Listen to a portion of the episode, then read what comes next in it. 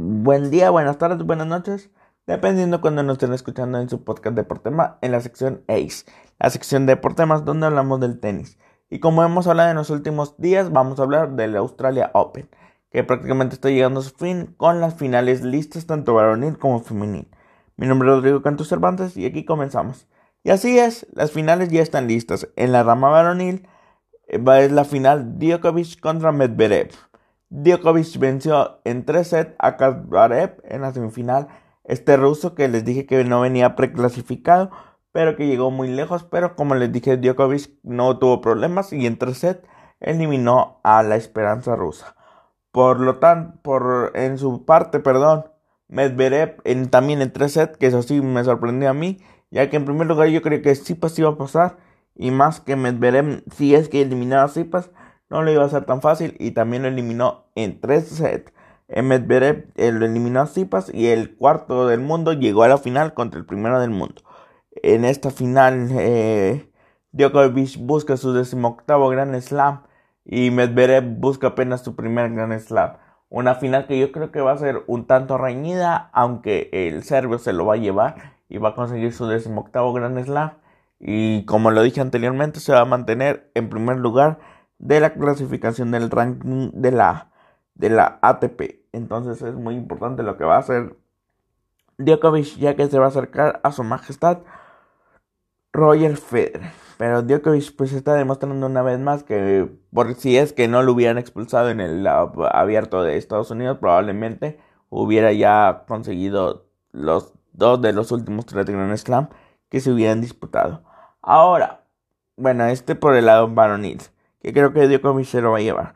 Ahora, por el lado femenil, en una pelea también que no tuvo muchas complicaciones, que yo creí que se iba a tener más, eh, Naomi Osaka eliminó en dos sets a la número 10 del mundo, Serena Williams, ganando los dos sets y pues calificando una vez más a una final de Grand Slam. Naomi Osaka busca su cuarto Grand Slam y un dato a resaltar. Eh, Naomi Osaka tiene después de los cuartos de final en toda su carrera en un Grand Slam 11 victorias, 0 perdidos.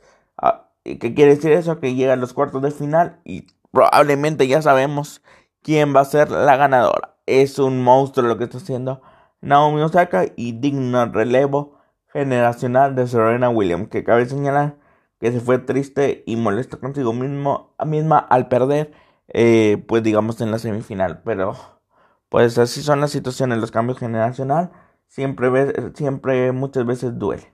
Y ahora si nos vamos del otro lado, eh, Brady le ganó a, Much, a y Murobuska y, va, y Brady llega también a su primer final de Grand Slam, la número 22 contra la número 3.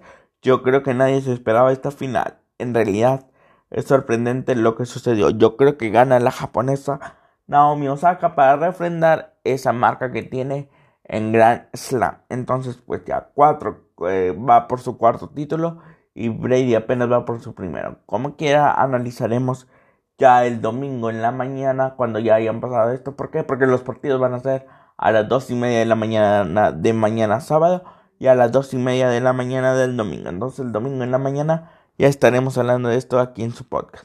Muchas gracias por su atención. Sigan a Deportemas en su canal de YouTube donde se hace un resumen un poco más extendido de lo que aquí se opina. Pero entonces los favoritos a ganar esta vez son Djokovic y Osaka. Dios los bendiga, que tengan un buen fin de semana.